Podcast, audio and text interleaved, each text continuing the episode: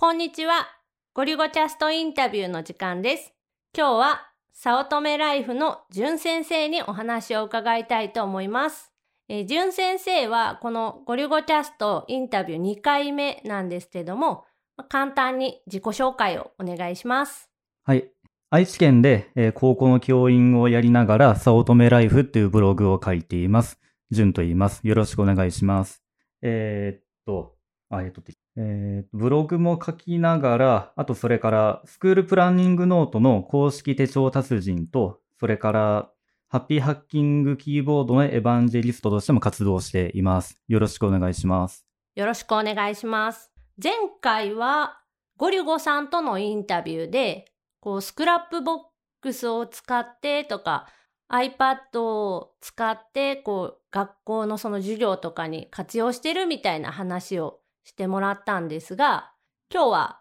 iPad に絞って話を聞いてみたいなということで、春菜からのインタビューになります。はい。まず、その、今使ってる iPad のサイズ ?2018 年モデルの iPad Pro 12.9でいいんですかね。あ、そうです。で、Apple Pencil 第2世代を使ってる。なんか、Apple Pencil 第2世代に、こう、ボールペンのペンクリップみたいなのがついてるんですけど、これは、まあ、えっと、単純に手帳とかに刺したいなっていうのと、あとそれから胸ポケットに刺したいなっていうのが、もう初代 Apple Pencil の頃からずっと思ってて、で、何がいいかなって思ったところ、ちょうどなんか手元にあったボールペンのクリップが、あ、ちょうどいいじゃんと思ってつけました。あ、じゃあその Apple Pencil 用のアクセサリーとかじゃなくって、普通のボールペンとかについてるのをそのまま刺した感じ。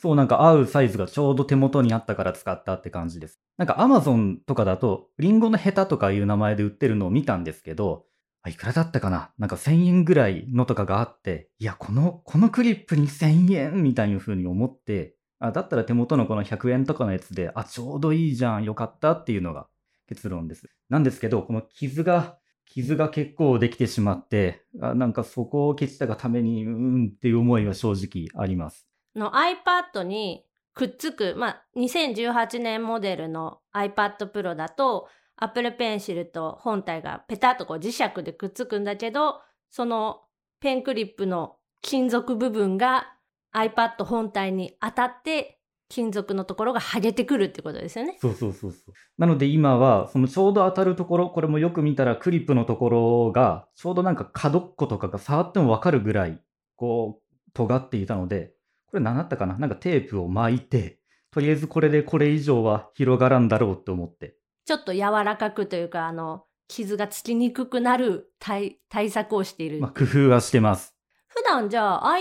iPad で、その Apple Pencil メインで使われますか ?iPad 使うときは。いや、まあ手書きで、えっ、と、GoodNotes5 とかに何か手書きでメモを取ろうとか、こうなんかペンで操作するときはペン操作ですけど、極力キーボード操作ですよ。じゃあメインはキーボード。しかもそのキーボードが結構変なキー、変なあっていうれ、と。そう、みんなに言われる未だに、ハッピーハッキングキーボードの Bluetooth 版を、まあその販売初期に買って、でもあの頃墨っていうか黒しかなかったので、ずっと自分が使っていた、えーっと、ハッピーハッキングキーボードプロフェッショナル2の無刻印白のキートップだけ Bluetooth 版に付け替えて、で、それで使ってるんですよ。で、なんかそのペンを使って iPad を操作するよりも、極力 iPad でもキーボードメインで操作をしていて、なんか意外とコマンドを使ったショートカットキーが使えて、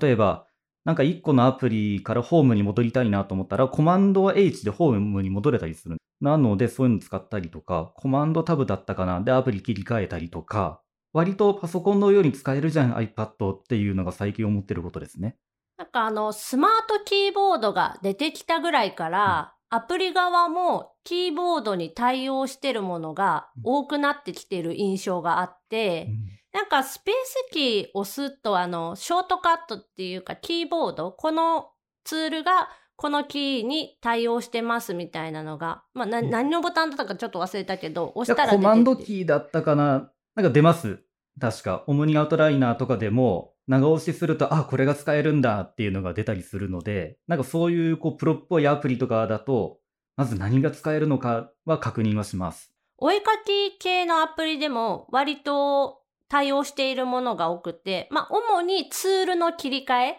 ペンツールと消しゴムツールと範囲選択ツールをこのキーで切り替えられますよっていうのはあって、で、ただアプリによってほんとまちまちで対応しているものから対応していないものからもう本当にまちまちっていう感じはあるかな。あなんか共通してるのってあるんですか？お絵かき系アプリで、コマンドプラスこれは大抵この機能だよねっていうものとか。戻るとか、取り消し、元に戻す系は、コマンド Z。これは多分大体どれも同じ。ああ、お絵かき系に限らずのような感じですね。あと、お絵かき系で言うと、ペンツールへの切り替えは P。ペンの P。ああ、なるほど。その辺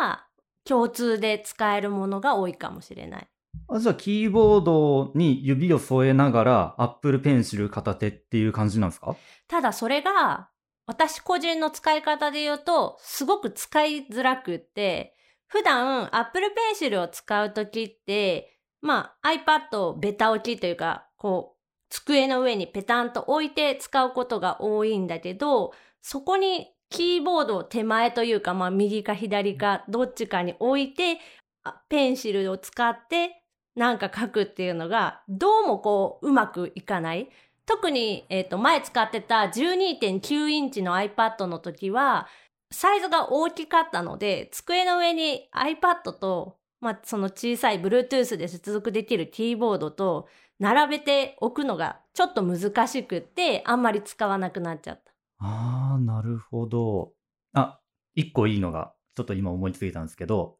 なんかゲーミング PC 業界とかだと左手だけのキーボードとかあるじゃないですか。あれ USB-C に切り替えじゃないや、なんか変換かなんかかまして接続するのどうですか？ごついかもしれないですけど。それも割とありかもしれない。ただ普段ね、そのキーボードをよく使うアプリっていうのは、イラストレーターっていう、そういう曲線、綺麗な曲線、パスを書くような時によく使っているもので、のノート系アプリをで何かメモを取るときとかは、もう一切キーボード、ショートカットみたいなのはいらなくって、もうペンシルだけで書いてる状態。あ、じゃあ逆にそういう機能とかあんまり気にせずにさらさら手書きで書いてる感じですか？基本はそう。ジュン先生は普段そのキーボードがメインっていうことだったんですけど、キーボード使うときはもうじゃあキーボードだけ。まあ、ほぼだけですね。うーんと、キーボード、あ、違うな、スマートフォリオでスタンドのように立てて、で、その手前にハッピーハッキングを置いて使ってるので、そんな画面も触らないようにはしてます。っていうかなんかキーボードの向こう側の iPhone をわざわざ触るっていうのも、ホームポジションから指を離すことになるじゃないですか。なんかこの、これを言ってる自分がすごく気持ち悪いですけど、なんかそうならないようになるべく全ての操作をキーボードでできるようにしようっていう信念を持ってやってるので、なんかキーボードを使うときはキーボード、えっ、と、何かノートアプリでメモとかを取ったりとかしようってなったときにはもう、キーボードをそれこそ横に片付けてからやってますね。確かに、こう、キーボードで入力するときの iPad と、Apple Pencil を使って何かするときの iPad って、なんか持ち方から、その角度から結構違いあるかなっていう。で、最近私の場合、もう荷物できるだけ少なくしたい派なんで、もう出かけるときは iPad と Apple Pencil だけ。もうキーボードとか持っていかない。で、もし文字を入力したい場合、手書きの文字じゃなくてテキストを入力したい場合は、ソフトウェアキーボード、iPad の画面半分ぐらい隠れちゃうけど、ここにキーボードを出して、それで打つっていう。ソフトウェアキーボードそのまま使ってます？僕なんかそれだと日本語入力がすんごいやりづらいなと思って、片手キーボードプロを入れましたね。そう、だからキーボード、特に私の場合、今使っているのが11インチの iPad Pro で、これでソフトウェアキーボードを出すと、まあ、半分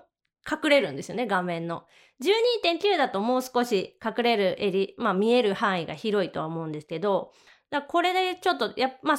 緊急事態というか、最終手段的なイメージではある。だ主に使うのは音声入力での入力。で、Apple Pencil で手書きで直接書くっていう。あ、音声入力使うんですね。割と使ってるかなと。ただ、セミナーとか行くと、そこではなかなか喋れないので、主に手書きでメモを取る。ああ、なるほど。まあ、セミナーだと僕もハッピーハッキングがうるさくて使いづらいですけど、もう最近気にせず使っちゃってるところがあって、最近はまあ静音化しようかな、どうしようかな、改造しようかなとか、新しいの出てくれないかなとか、やきもきしながら使ってますね。でもソフトウェアキーボード、あ、そっか。僕の場合は、もうあのキーボードにこう触れてたくって、うん、なんか言ってるすごく気持ち悪いんですけど、あのキーボードで文字を打つ方が喋るよりも書くよりも多分早いなって思って。まあ気持ちよさとかもありますよね。アプリとかでもこう UI というか、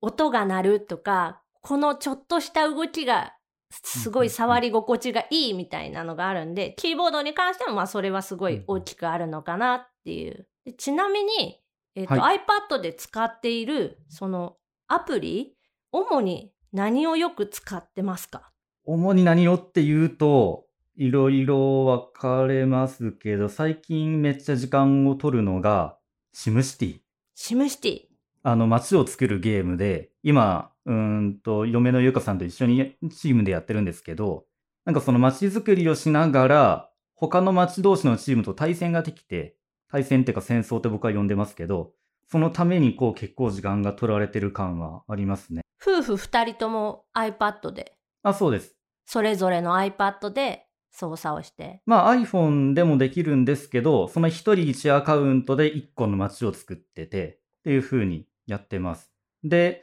去年だったかな。第6世代の iPad が発売された時に、まあ au で契約をしたやつを嫁に渡して、まあこれ使ってって。そしたらまあ SimCity とそれから漫画読む専用機にはなってますけど、今。それでよく多くの時間は取られてます。まああと、他で最近時間が取られてるのが VLC。まあ動画を見る専用のアプリなんですけど、なんかパソコン版で VLC 結構有名じゃないですか。あれの iPad 版が最近なんか一新されたのかななんか NAS 上のネットワークで共有されてるフォルダに置いてある動画ファイルが結構いい感じに見れたりして、最近それでよく見てます。うんと、パソコンで地デジを録画してるので PT3 っていうものを使って、で、それで録画した TS もそのまま iPad で見れるんで、結構それでよくよく使ってますね、動画見るの。家の中で、ほんと好きな場所で iPad だったら見れるし、時間もそんなに気にしないというか、ほんと隙間時間でも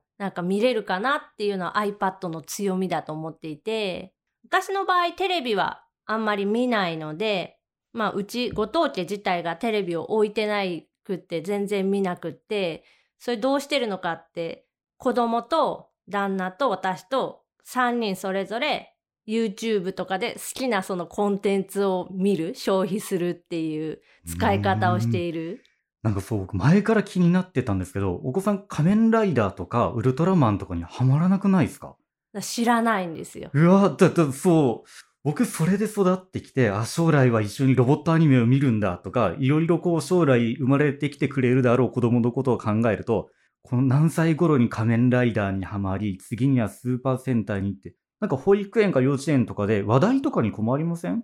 うち通っている幼稚園があんまりそういうキャラクターものを押すの嫌いというか、あんまり好きじゃないお父さんお母さんたちが多いっぽい幼稚園で、ええ子供たちが持っているそのグッズに関しても、例えば、まあ、ポケモンとかはあるんだけど、ライダー系とかは割と少ない。女の子だったらプリキュア系の、ああいうのは率が少ないっていう、まあ、ちょっと変わった幼稚園ではある？えーえ、じゃあなんか靴とかも、キャラクターものじゃなくってもう割と普通なやつでいいんですね。普通のアディダスとかニューバランスとかっていう、そういう普通のブランドのやつが多いかなっていう。へえ、あ、そういうところがあるんだ。僕はもう生まれてくる子供に、こう、ガオガイガを布教したら、絶対嫁怒るよなとか、そういうことばっかり考えてましたけど、あ、そっか、周りのところについていけなくなる問題もないんだ。今のところは、今4歳だけど、なく進んでいるっていう状態で、ただその不況っていう意味で言うと、うち旦那があの、ユニコーンっていうバンドが好きで、あ、宇宙兄弟のオープニング歌ってるグループでしたね。で、その曲とか、その PV とかをずっと子供のちっちゃい頃から見せてたり、渋い。子供の動画、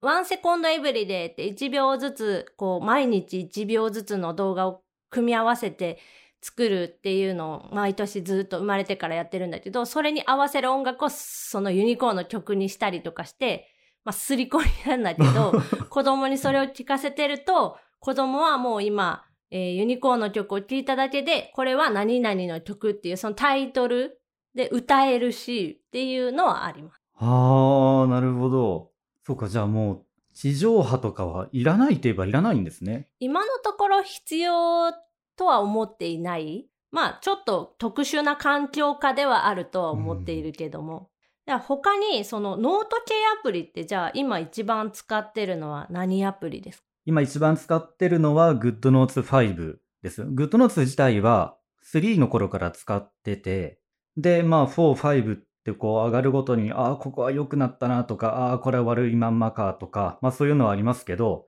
一応3の頃からずっと貯めてきたライブラリーがあるので、で、移行できたり、それから iCloud にもバックアップが取れたりとか同期できるので、もうそれ以外にはいけんなっていう感じで使ってます。GoodNotes。まあ、うちも3からあったかな。まあ、4はずっと使ってて、で、まあ、だいぶ古めかしい UI。その昔のアプリっぽいなーっていう見た目で、ちょっと Noteshelf とかを使ってはいたんだけど、今年2019年に入ってから、えー、ノ GoodNotes 5がリリースされて出て、今は私もグッドノーツ5をずっと使ってる。なんかだいぶ UI 今風にはなったんですよね。4がいつだったかな？僕がまだ塾の講師をしていた頃なので、だいぶ古い、多分4、5年前だったんですよね。そう、結構長い間、そのアップデート、まあ、細々したアップデートはあったけど、メジャーアップデートは全然なくって、かなり久しぶりのメジャーアップデートでしたよね、4から5って。そう。まあ、でも4から5よりも3から4がものすごいなんかアップデートでいろいろ変わって、なんか僕が一番こうなんか不満に思ってたのが3の頃までノートの一覧があるじゃないですか、サムネイルの。あれ指で変えれたんですよ。で、なんか4になってからそれが最近開いた順とか名前順ができたかな、なんかそういう決められた順番でしかできなくなって、まあそれにようやく慣れて、まあ開いたものが上に来るならいいかと思ったんですけど、その塾で働いていた頃には、なんか問題集と答えとってあるんですけど、よく使うノートはこの3番目に欲しいとか、そういうのがあって、で、たまに見るのは下に行くんですけど、でもたまに見たいっていう時に見やすいところにあってほしいから2段目とかあったんですけど、4になってからそれがなくなっちゃって、まあでも仕方ないかと思って、まあ最近は我慢して使ってますけど、でも前からだったのかな？なんかよく使う項目にスターかなんかつけると、そこに溜まってくんで、ああまあこういう使い方もまあありかなっていう風に、今はそうやって使ってますね。フォルダーとかはあんまり使わない？あ、一応分けてますよ。でもまあフォルダ、僕まあずっと Windows 使ってたので、フォルダの中にフォルダの中にフォルダの中にでよくよくやって、あれどこ行ったっけなっていうのがあるので、一応フォルダの中に細かく分けてるんですけど、今の自分にとってよく使うっていうのは、その本当によく使う項目っていうのに使ってるので、ほとんど書類っていうところの下のタブは使わなくって、よく使う項目から登録してるフォルダーからノート開いたりとかっていうのが多いですね。じゃあ基本使ってるそのノートアプリ、手書き系のノートアプリは、もう GoodNotes 5、1アプリだけ。だけです。まあ一応他のノートアプリが出るたんびに買うんですけどね。なんかノートアプリって1500、600円とか1300円とかするじゃないですか。でも出始めって安いじゃないですか。半額とか。ね、あれ何なのかよくわからないんだけど、ノート系アプリ、iPad 版のノート系アプリって、まあ、ひ基本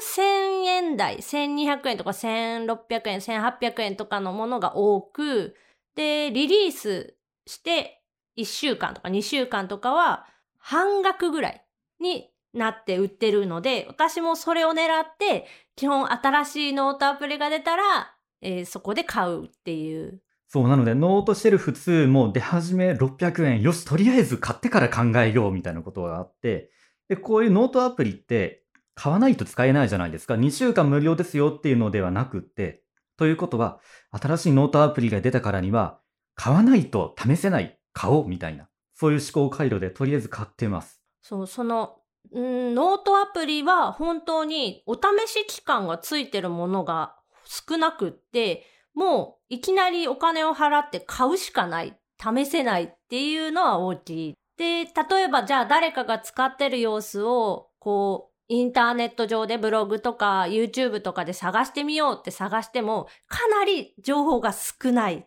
ていうのが現状で、まあ仕方がないからもう自分で買うかってなっちゃうんだけど、お絵かき系アプリだと割と1週間2週間トライアルがあったり、時間制限で全機能開放とか、この場所でだけお試しでこうペンが書けて試せるみたいな、そういう機能があって、あその画面の中の一部分だけで使えるみたいな感じです。だ本番のノートには書けないんだけど、このお試しの試し書きの紙の上でだけなら、そのペンとかツールが試せるっていう機能が割とついているものが多く、ノート系アプリにもそういうのあったらいいのになっていうのは普段から思っている。へえ、僕はそのお絵かき系アプリはほとんど使ったことがなくって、この前のなんか春菜さんのなんかの発表を見て、 Concepts っていうのを入れてみたんですよ。もう何をどうやってこう操作したら何ができるのか全然わからず、なんかもうそっとアプリを閉じました。 Concepts も、うんノートアプリっていうよりかは、アイディアとか、そういう、まあ、スケッチ系アプリっていう分類。お絵か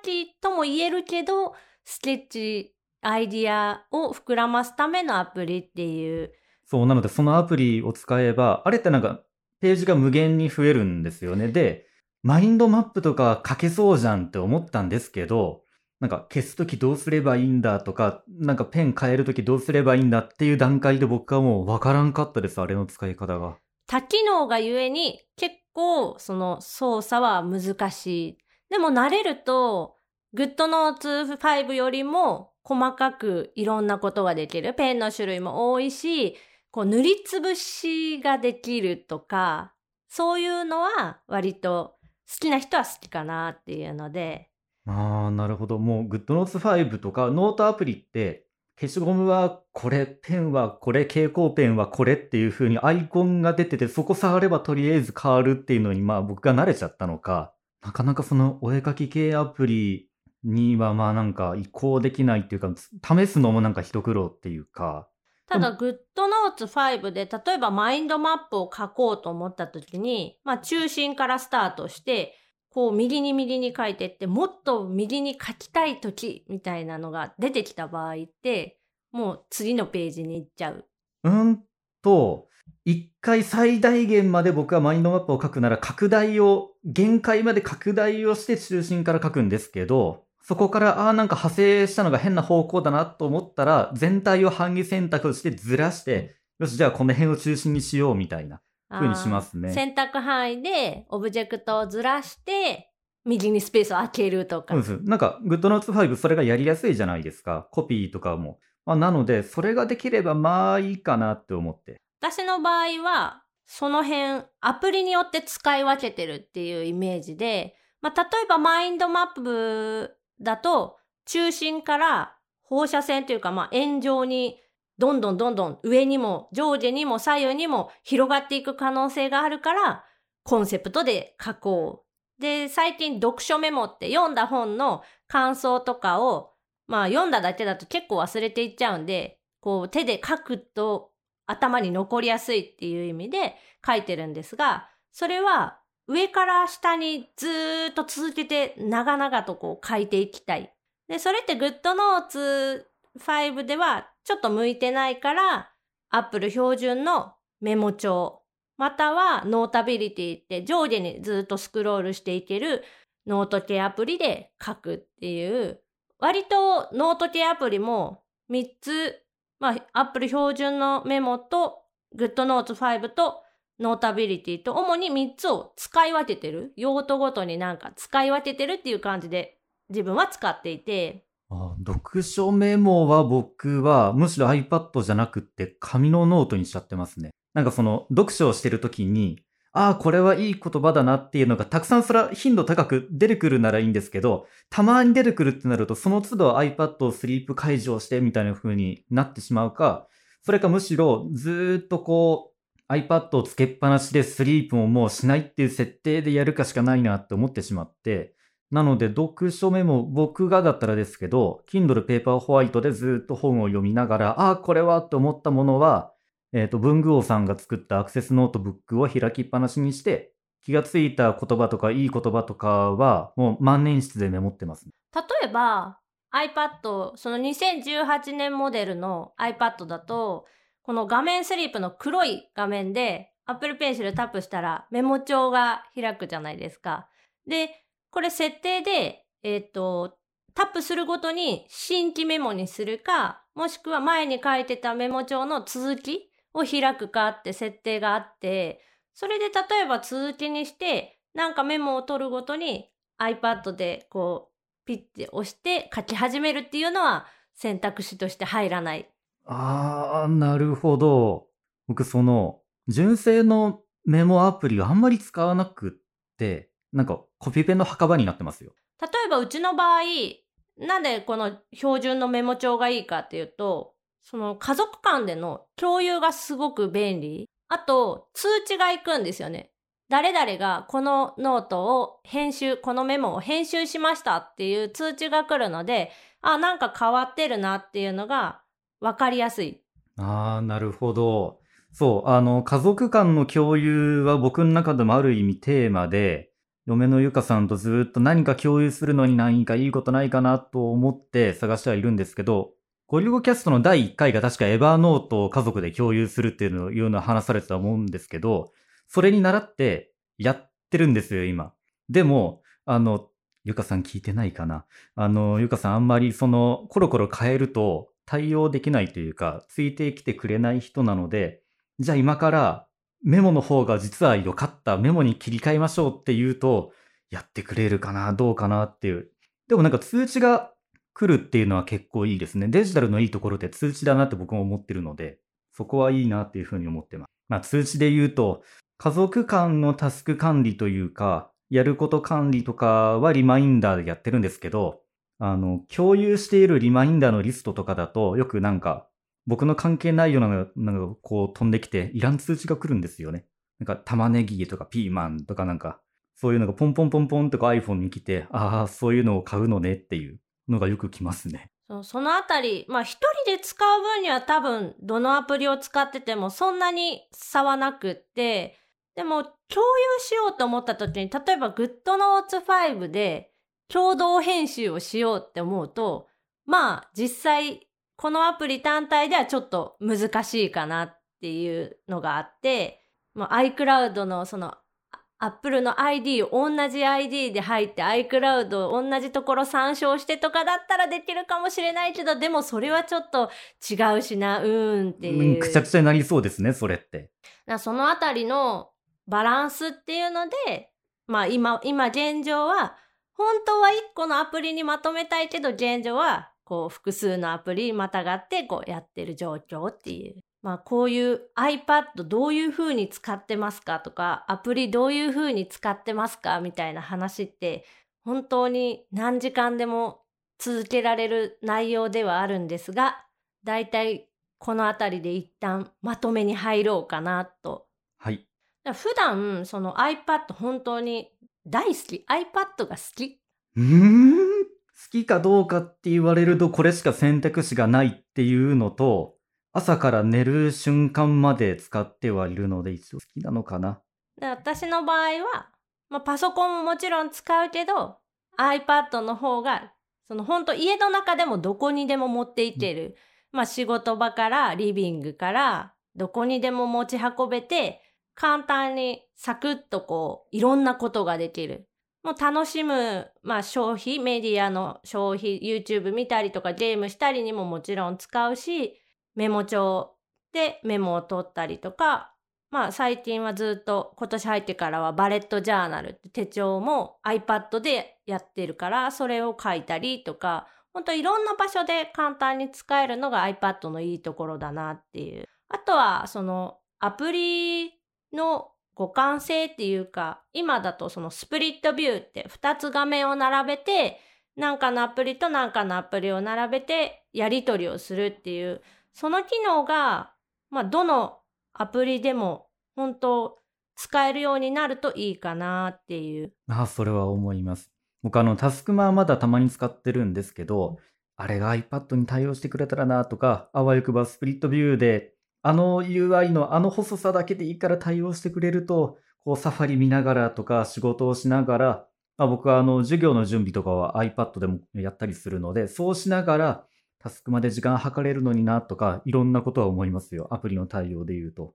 スプリットビューで見れるだけじゃなくって、まあ、ドラッグドロップで、うん、データを入れ、入れれる持っていけるっていうのが一番重要かなっていう。まあそういう意味で言ったら、そのメモ帳、アップル標準のアプリっていうのは最強のアプリになっていて、リマインダーとかカレンダーとか、まあメモ帳も。で、GoodNotes 5もかなり優秀で、まあ、ほとんどのものは持っていけれるし、あと GoodNotes 5で言うと、あの画像を挿入するためのツールがツールバージョンに出るので、これが非常に便利で、ああれ良かったですね。50個ぐらいでしたっけ？結構な数、その最近、その保存したところとか撮った写真とかが出てくれるんで、ああ、これは便利だなっていうふうに思いますね。いかにしてこの素晴らしいノートアプリなどのこう魅力を伝えるかっていうのが、うん、まあ、今年の目標というか、まあ、今現状の悩みで、なかなかこうね、音声コンテンツでは伝えづらい部分ではあるので、まあ、今後いろんな方向で iPad の魅力を伝えていけたらなと思っています。あ動画で解説してくれるようなコンテンツが僕もなんか YouTube とかにあるといいなというふうに思ってて、例えばなんかこのノートアプリはどうなんだろうっていうのを YouTube で探しても、なんか海外かなんかのアプリランキングのこっからここまでの秒数のところしか紹介されてないじゃんっていう不満は最近よくよくありますね。そうなのでこのゴリゴキャストを軸に動画のコンテンツ。も本当なんか1本5分10分ぐらいで終わるようなアプリの使い方とかアプリ自体のまあ紹介みたいなのをやっていきたいなと考えてるので、もしよかったら一緒にあ、一緒に？作ってもらったら。これね、一人でやろうと思ったら結構大変で、一人でこう説明しながらこうやってやるって大変で、このポッドキャストとかも対面でこうやって会話をしながら喋ってるから、ちゃんと成り立つっていうか、これもし一人喋りだと大変ってないですか？ああ、何度か早乙女オートライフで一人だけで話してる時もありましたけど、もうなんか途中で辛くはなるし、まあでも話そうっていう内容はあって、もうただひたすらなんか懺悔してるような、そういうような感じになったので、確かに二人で喋ってるとやりやすいです。動画に関してもこういう掛け合いでなんかできたらいいなと思ってるので、またそういう機会があったらご協力をお願いします。ぜひぜひよろしくお願いします。顔は出せませんけど。はい、声と手とあと iPad の画面とかで。ということで、本日のゲストは、早乙女ライフのじゅん先生でした。ありがとうございました。はい、ありがとうございました。